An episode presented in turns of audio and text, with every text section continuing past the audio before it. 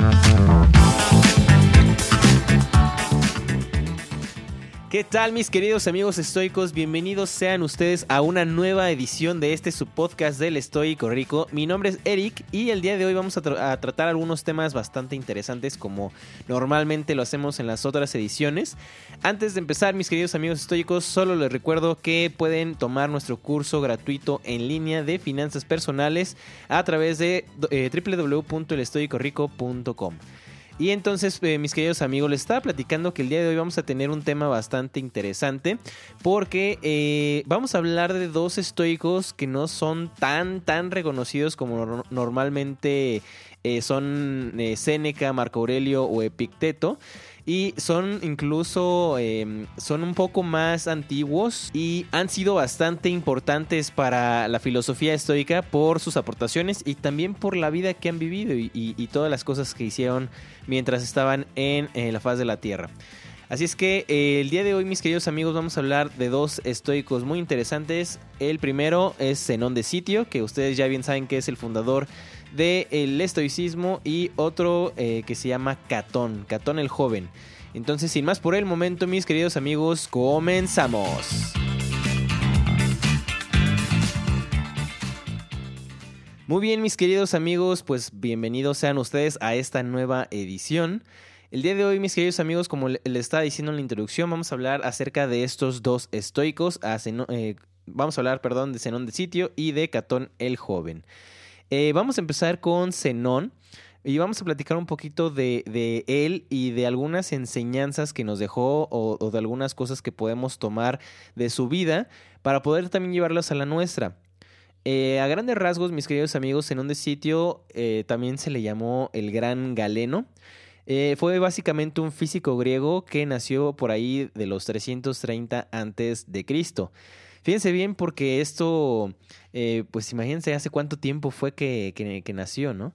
Viajaba desde Fenicia y tuvo un accidente donde él viajaba obviamente en barco y eh, hubo un accidente donde se hundió el barco y todas las pertenencias. Eh, por ahí cuentan los historiadores que, que Zenón después de este accidente que tuvo perdió absolutamente todo porque todas sus pertenencias estaban en ese barco. Así es que pues se quedó básicamente sin nada. Eh, llegó a Atenas donde le presentaron en una librería.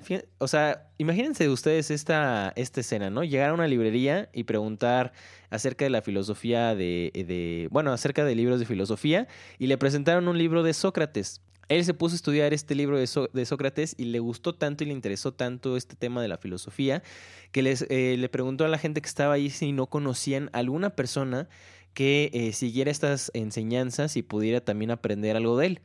Y gracias a eso le presentaron al filósofo que se llamaba Crates. Esta persona, este filósofo y, el libro que leyó acerca de la filosofía de Sócrates los, lo marcaron tanto que gracias a esto fue que se originó el tema del estoicismo, este, esta corriente filosófica que estudiamos en este, en este podcast.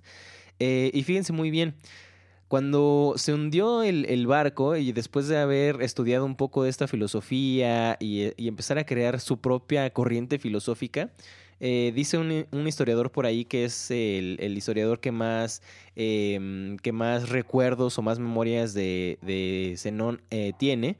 Que, cuando le preguntaron pues qué pasó con lo lo del barco hundido, él les contestó, ahora que he sufrido un hundimiento, me encuentro en la dirección correcta. O sea, básicamente él tomaba como una bendición el hecho de haber perdido todas sus pertenencias en, esa, en, ese barco, ¿no? Comenzó sus enseñanzas en la Stoa Poikile, que es básicamente en, la antigua ágora de Atenas, y por eso justamente recibe el nombre del estoicismo, esta corriente filosófica. Al inicio, eh, los seguidores de Zenón, pues se, le, se le llamaba este, zenonismo o zenonitas, pero después, este, conforme va eh, aumentando la cantidad de seguidores y conforme va pasando el tiempo, se le conoce como estoicismo o como estoicos. Y fíjense bien, mis queridos amigos, lo que más decía aquí nuestro queridísimo amigo Zenón, fundador de esta este, corriente filosófica tan, tan pragmática que practicamos todos aquí, eh, es que la paz mental viene de vivir una vida virtuosa, acorde con la razón y la naturaleza. Entonces, básicamente decía Zenón que si tú vas en contra de estas dos cosas, la razón y la naturaleza, vas a vivir una vida pues nada, nada tranquila.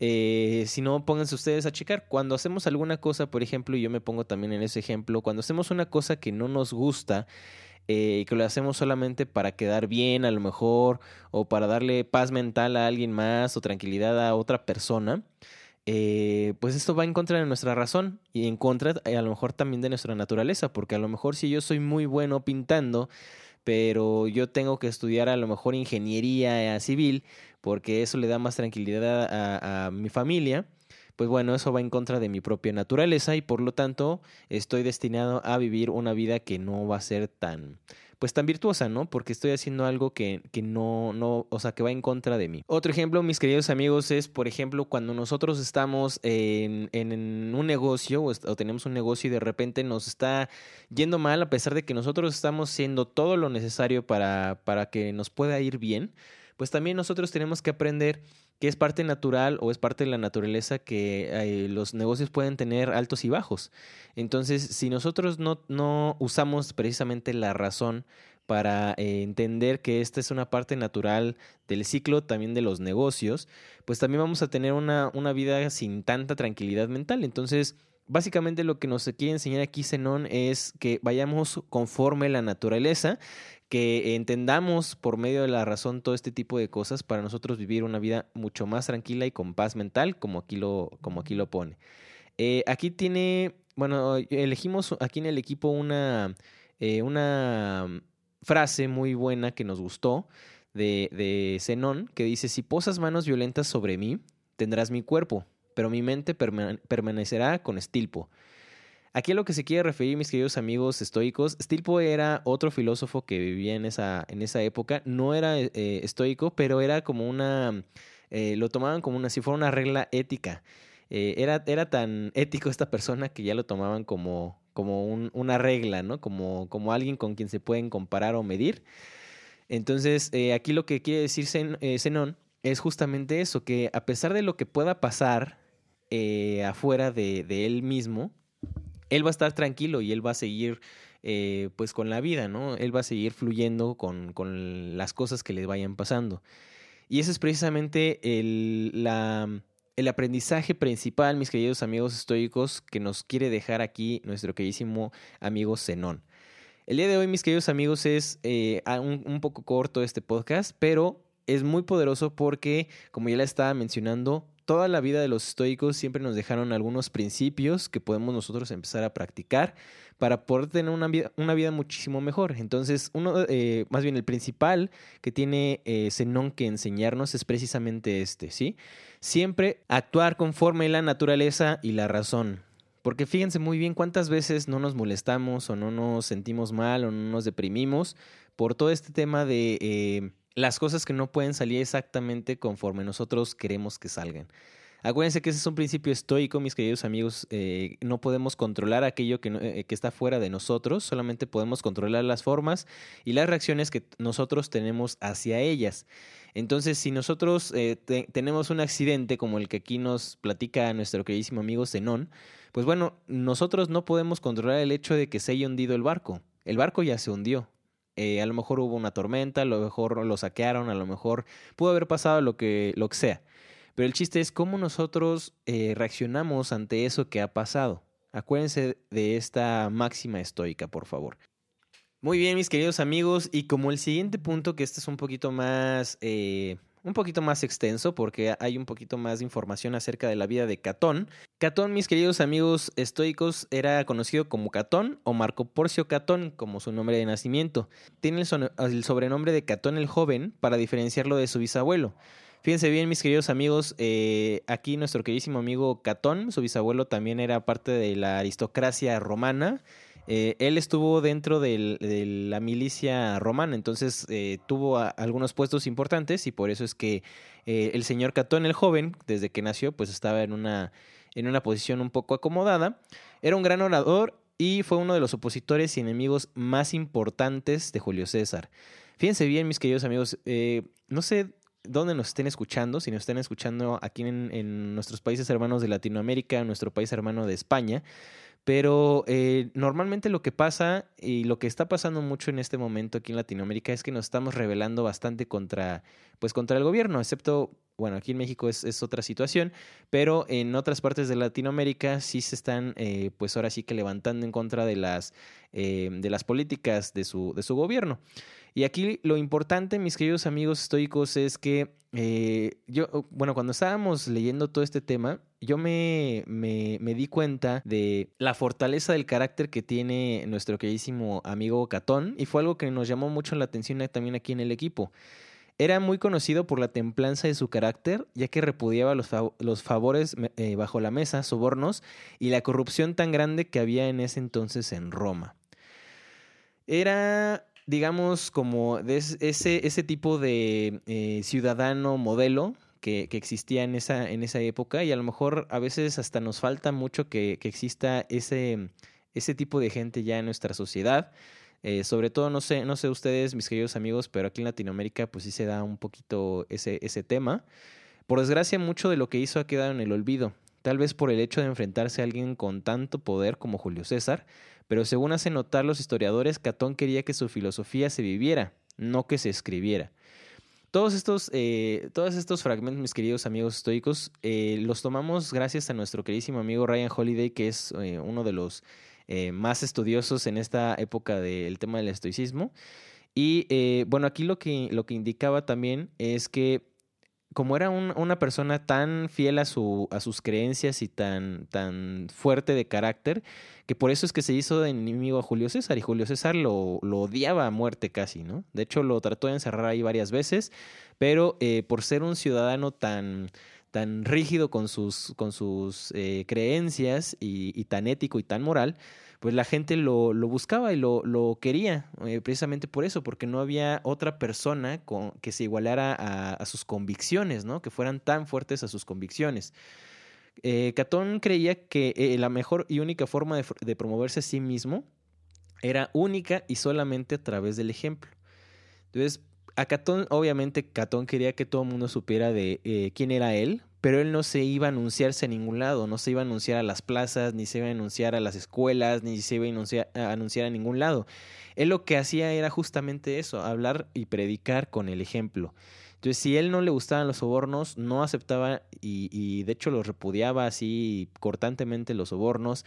Eh, eh, eh, todo el mundo en Roma sabía que esta persona no podría comprarse, por ejemplo, su voto para cualquier cosa. Entonces, eso se ganó obviamente muchos enemigos, pero el respeto de todos.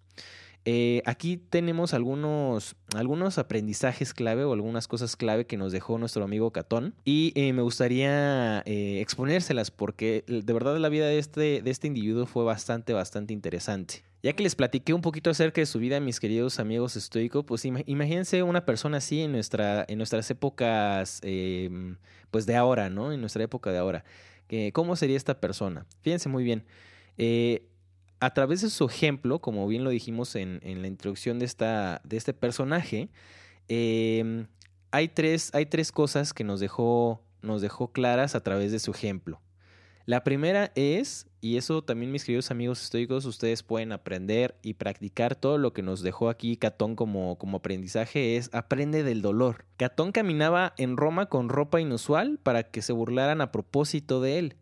Comía como comían los pobres y vivía humildemente a pesar de que era un aristócrata romano. Imagínense ustedes, amigos, que una, una persona del Senado, eh, imagínense qué, qué, significaba ser parte del Senado en ese entonces y un aristócrata romano, eh, caminar así con ropas bastante pues, raras o chistosas en la calle y con la, con la justa intención de que se burlaran de él. Caminaba sin nada que cubrirse bajo la lluvia y caminaba sin calzado en el frío. Todo esto, mis queridos amigos eh, estoicos, lo hacía eh, por la razón de que eh, quería entrenarse a sí mismo. quería ponerse en estas pequeñas dificultades o en estas pequeñas situaciones porque él pensaba que poco a poco se iba a ir construyendo mucho más su carácter si aprendía a, a, no hacer caso de este tipo de cosas y, e incluso eso podría fortalecer su, su alma, ¿no? Eh, esto lo que le ayudaba es también a desarrollar la paciencia y la inmunidad a todo este tipo de situaciones. Entonces, si él caminaba por la calle haciendo esto, era justamente para desarrollar más y más y más su carácter. Eh, imagínense ahora esto en los tiempos modernos, mis queridos amigos. Eh, si ustedes bien recuerdan, nosotros platicamos hace algunos podcasts de algunos consejos que nos daba Séneca.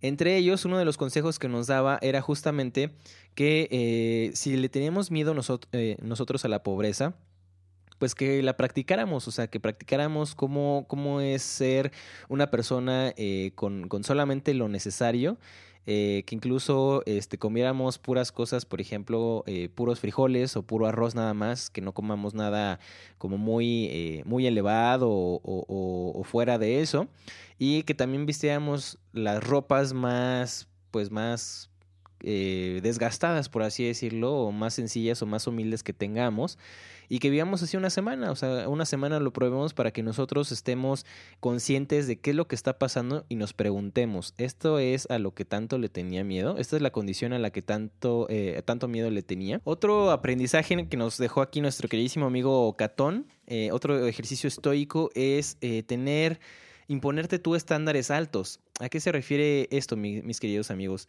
Em, los estoicos le enseñaron a Catón que no había tonos de grises, o sea, era o blanco o negro. Todas las virtudes eran una y la misma virtud. Todos los vicios eran el mismo vicio. Parece que en esta época como la de Catón, mis queridos amigos, es eh, pues a, veces un poquito complicado, ¿no? Eh, eh, hacer lo que Catón hacía, de, ser tan rígido, ser tan, pues ahora sí que tan aferrado a tus pensamientos o a tus ideales, porque no se doblegaba ante nadie ni a nada. O sea, fíjense muy bien, precisamente por este tipo de cosas fue que eh, se hizo uno de los principales o el principal enemigo de Julio César. Eh, a pesar de caer a veces, obviamente, también pues, en, un extremo un poco absurdo de ser sumamente ético y sumamente moral, pero de todas formas construyó una figura inigualable de autoridad. O sea, cuando, cuando Catón hablaba, la gente la verdad es que lo escuchaba. Eh, cuando Julio César precisamente lo encarcelaba, todo el Senado romano, fíjense muy bien, todo el Senado romano lo acompañaba en simpatía, obligando incluso al César a dejarlo libre. O sea, era tal el carácter de esta persona, de, de Catón, que eh, ya la gente lo seguía precisamente por lo mismo, o sea, porque tenía un carácter bastante, bastante fuerte, eh, inquebrantable, como lo pongo aquí en, el título del, podcast, ¿no? Entonces, lo que podemos aprender de, de este eh, ejercicio o de, o de, este principio que nos deja Catón, mis queridos amigos, es precisamente eso, o sea, tratar de no ver los tonos grises de las cosas, sino es o bueno o malo. Hay que verlo de esa manera un poco extrema, por así decirlo, eh, si queremos llegar a ser un verdadero eh, catón. De hecho, incluso por ahí estaba leyendo que en ese entonces también eh, la gente ya le... la gente que, por ejemplo, quería sobornar o, o cosas así, cuando no aceptaban, decían, ah, pues es que no todos, ¿qué, ¿qué esperas de mí? No todos podemos ser catón o no todos podemos ser un catón. O sea, ya incluso eh, lo tomaban como referencia, como una, una regla, una norma moral. O sea, era, era tanto su carácter y era tal su carácter que eh, ya, ya se tomaba como ejemplo, ¿no? Y fíjense bien, mis queridos amigos estoicos, lo que más nos llamó la atención aquí en el equipo acerca de eh, esta historia de Catón, o este ejercicio de Catón que le estaba mencionando, es que si se dan cuenta, muchas personas, tanto en ese entonces como ahora, eh, buscaban esta clase de autoridad que tenía Catón eh, a través de gastar fortunas o de hacerse de poder o tratar de hacerse de amigos, etcétera, para poder tener un poco más de poder. Pero al final, si, si ustedes se dan cuenta, no se puede comprar o pelear por eso. O sea, eso lo, lo construye el carácter de eh, cada persona. Entonces, eh, a pesar de que sí vivía en una, digamos, en una cuna un poco favorecida a este Catón, Catón siempre fue una persona muy sencilla. De hecho, él eh, no vivía así con, con grandes riquezas, ni mucho menos. Vivía humildemente, como ustedes ya lo escucharon también. vestía pues ropas muy humildes y también medias raras.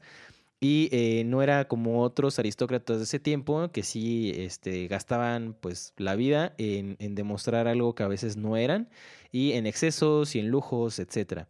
Aquí Catón no lo hacía, entonces eh, Catón todo eso lo construyó gracias a su carácter, como aquí, como aquí lo dice bien, ¿no?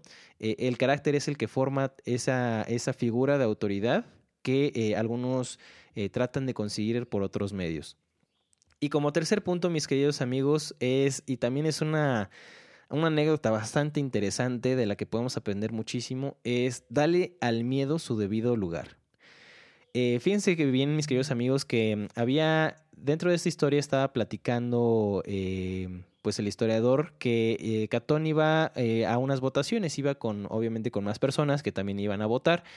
Y Catón, obviamente, pues estaba postulándose, pues para hacer, pues mejor las cosas, ¿no? Eh, y cuando iba caminando este catón, de repente los detuvieron a, la mitad del camino, algunas personas encapuchadas. Entonces, eh, pues empezaron ahí como a, pues a, violentarlos, a la, gente que iba ahí con Catón. Eh, algunos, pues obviamente murieron, algunos otros huye, huyeron, etcétera. Y pues iba Catón con, su, con su hermano, perdón, con su cuñado, ¿no? Eh, entonces ya cuando iban caminando, pues les digo que salieron estas personas encapuchadas, empezaron a violentarlos. Y a pesar de que todo mundo huyó, los únicos que no huyeron fueron eh, Catón y su cuñado. Ellos dos iban caminando, obviamente con algunas heridas eh, abiertas todavía del, encu del encuentro que, tuvieron. Y al llegar, obviamente, pues toda la gente se sacó de onda. Y lo que dijo Catón es que mientras yo esté vivo o mientras haya vida en mí, yo seguiré peleando por la libertad.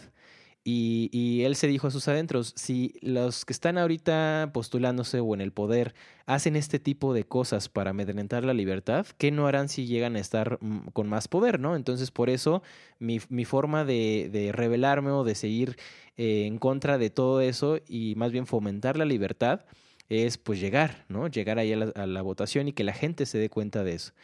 Entonces, eh, su cuñado, por desgracia, él sí huyó, él sí se fue a su casa ya, ya después, eh, pero el que se quedó solo, sin ningún guardia, sin, sin nadie que lo protegiera o lo cuidara de, de, otra situación similar que pudiera ocurrir, pues fue Catón. Catón se quedó ahí solo eh, para demostrarle a la gente que él era muy fiel a sus principios, era muy fiel a sus ideales y como aquí lo dice, voy a promover la libertad por el tiempo que tenga vida en mí, ¿vale? El miedo, eh, que es el, la actividad o el principio básico de, de, lo que trata esta historia, es el miedo solo puede entrar a la mente con nuestro consentimiento. Eso fue una enseñanza muy importante que le dejaron a Catón, mis queridos amigos. Entonces, a, imagínense ustedes que van caminando por la calle y de repente los quieren, pues, eh, a violentar, asaltar o lo que sea, y ustedes eh, siguen su rumbo, ustedes siguen caminando. Eso, la verdad es que incluso a mí se me hace no sé, aquí en el equipo lo platicamos y fue algo, pues que se nos hizo un poco ah, incluso, pues no sé, a lo mejor contrario a lo que no, normalmente pensamos, ¿no? O sea, si, si quieren hacer eso, pues agarras y te vas, ¿no? Pero no, lo que hizo Catón es justamente eso. Eh, pensó que el miedo solo puede entrar en la mente con, con, su consentimiento y pues él siguió caminando.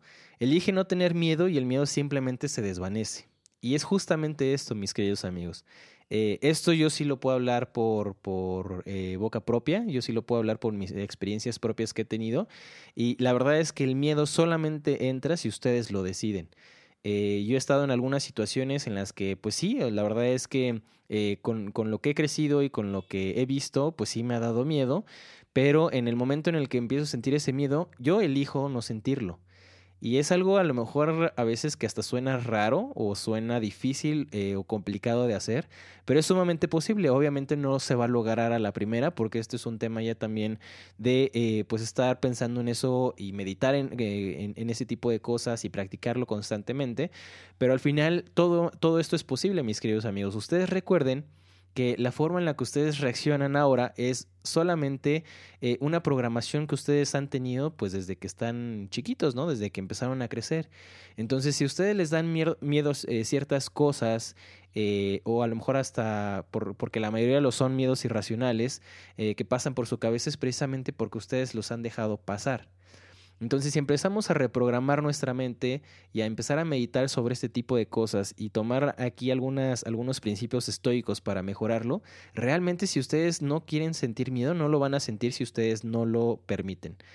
Este tipo de aspectos eran los más practicados por Catón y fue su larga meditación de lo absurdo que es el miedo, debido a su casi total insignificancia, salvo por nuestra propia creencia en él que le permitió seguir adelante cuando otros cedían. Y esto es básicamente el, el, punto más importante, mis queridos amigos. O sea, Él se dio cuenta a través de mucho tiempo de estarlo estudiando, etcétera. Por ejemplo, cuando se iba a caminar enfrente de la gente con ropas eh, diferentes para que se burlaran de él. Pues sí, o sea, le pudieran haber dicho lo que, lo que sea, pero si él no se tomaba personal y no, eh, no permitía que esos comentarios eh, entraran en su, en su alma, entraran en su mente, pues entonces no iba a sentir absolutamente nada. Y es por eso que él practicaba de esa manera, justamente para que se empezaran a burlar de él, eh, o cuando iba caminando descalzo por el frío, o cuando caminaba por la lluvia sin nada que lo protegiera, pues él estaba practicando justamente este, este sentido, ¿no?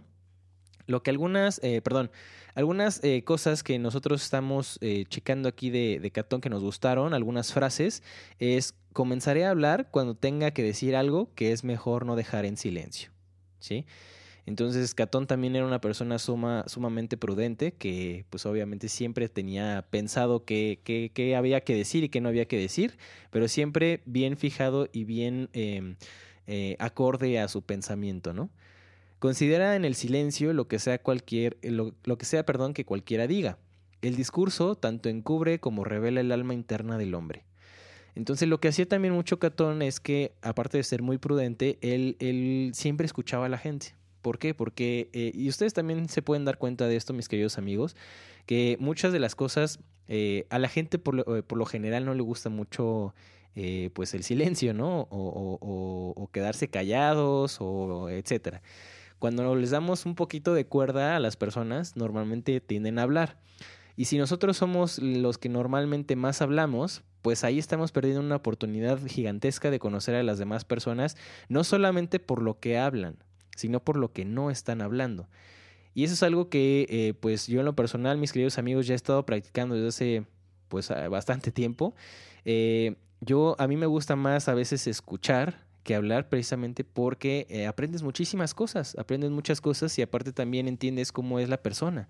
Entonces, si una persona a lo mejor te habla solamente eh, de las cosas malas que le han pasado, bueno, pues te das cuenta de que a lo mejor esa persona en su interior eh, se ha estado programando o ha estado pensando y viéndose a sí misma como una víctima. Si por el contrario empieza a decir otro tipo de cosas, bueno, pues tú ya te puedes dar cuenta de qué tipo de persona es. Y eh, eso también ayuda también para ver con quién puedes relacionarte y con quién no, y hasta dónde pones tus límites en esa relación.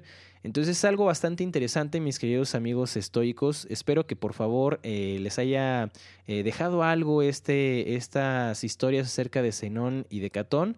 Como bien les mencioné en la introducción, no son estoicos que se estudien tantísimo porque pues la verdad es que no hay muchos escritos acerca de, acerca de ellos. Em, como por ejemplo Séneca o, Epicteto o Marco Aurelio, que son de los que más estudiamos, como ustedes bien lo saben, pero la verdad es que son em, dos exponentes o dos practicantes del estoicismo bastante importantes, pues uno o sea, prácticamente fue el fundador de, la escuela estoica. Y eh, en, los en los próximos episodios, mis queridos amigos estoicos, vamos a hablar algo también de eh, uno de los fundadores eh, precisamente de la filosofía estoica, que fue también alumno o más bien descendiente de la escuela de, de Zenón, que se llamaba Crisipo, que también es una persona bastante, pues bastante interesante y que tampoco se ha estudiado mucho, entonces también vamos a platicar un poquito de él. Para recapitular, el día de hoy, mis queridos amigos estoicos, hablamos acerca de Zenón, un poco de su vida y cómo eh, pudo él eh, dejar atrás todos los, eh, pues todas sus pertenencias a través del accidente que tuvo en el barco y eh, cómo empezó a predicar una filosofía que era que estaba basada mucho en el desapego a las cosas materiales y más bien eh, practicar mucho personalmente cómo ver la vida, ¿no? De otra, de otra manera. Eh, nada más para recordar, mis queridos amigos estoicos, Zenón decía, si posas manos violentas sobre mí, tendrás mi cuerpo, pero mi mente permanecerá con estilpo. Esa es una de las, pues, uno de los, de las frases que decía nuestro queridísimo amigo Zenón. Y eh, otra de las cosas importantes que podemos sacar de nuestro queridísimo amigo Zenón es siempre buscar la paz mental eh, eh, viniendo de vivir una vida virtuosa acorde con la razón y la naturaleza. ¿Sale? Esas son las cosas principales que nos deja en este podcast nuestro queridísimo amigo Zenón. Y para Catón, mis queridos amigos estoicos, tres ejercicios que podemos empezar a hacer es aprender del dolor, era lo que les platicaba de caminar eh, por la calle con, con, pues, con ropa extraña, este, eh, caminar descalzo sobre el frío, todo este tipo de cosas. No lo tienen que hacer eh, ustedes como tal, mis queridos amigos, pero sí a lo mejor practicar lo que ya les había comentado, ¿no? De lo que nos decía Séneca, de vivir con tus, peores, tus peores ropas durante una semana o un día, tres días y preguntarte todo este tema de esto es a lo que tanto le tengo miedo. el segundo, mis queridos amigos, es imponerte estándares altos, o sea, que no veas em, los tonos de grises que hay con las cosas, sino es o rojo, eh, perdón, o blanco o negro. ¿Es bueno o malo? ¿Es virtuoso o no es virtuoso? Entonces, no ver los tintes estos que a lo mejor en la sociedad tenemos, sino ya empezarlos a ver de una manera es eh, eh, pues más extrema, ¿no? O es bueno o es malo, o le ayuda a la gente o no le ayuda. Entonces, eso es este, algo importante que nos deja aquí nuestro queridísimo amigo Catón. Y eh, como tercer punto, mis queridos amigos, dale al miedo su debido lugar. ¿sí? Eh, acuérdense de lo que les platicaba de, de, Catón, que cuando iba caminando las votaciones, pues lo quisieron ahí amedrentar, este, violentar un poco. Y él pues siguió, él siguió. Entonces eh, les voy a repetir aquí algunas frases de nuestro queridísimo amigo Catón, que el miedo solo puede entrar a la mente con nuestro consentimiento. ¿sí? Comenzaré a hablar cuando tenga que decir algo que es mejor no dejar en silencio y considera en el silencio lo que sea que cualquiera diga. El discurso tanto encubre como revela el alma interna del hombre. Y hasta aquí llegó nuestro podcast del día de hoy, mis queridísimos amigos estoicos. Espero que les haya eh, gustado, espero que les sirva, espero que lo puedan practicar también en su día a día. Mi nombre es Eric, mis queridos amigos estoicos, y esto fue el podcast del Estoico Rico. Nos vemos en la siguiente edición. Hasta luego.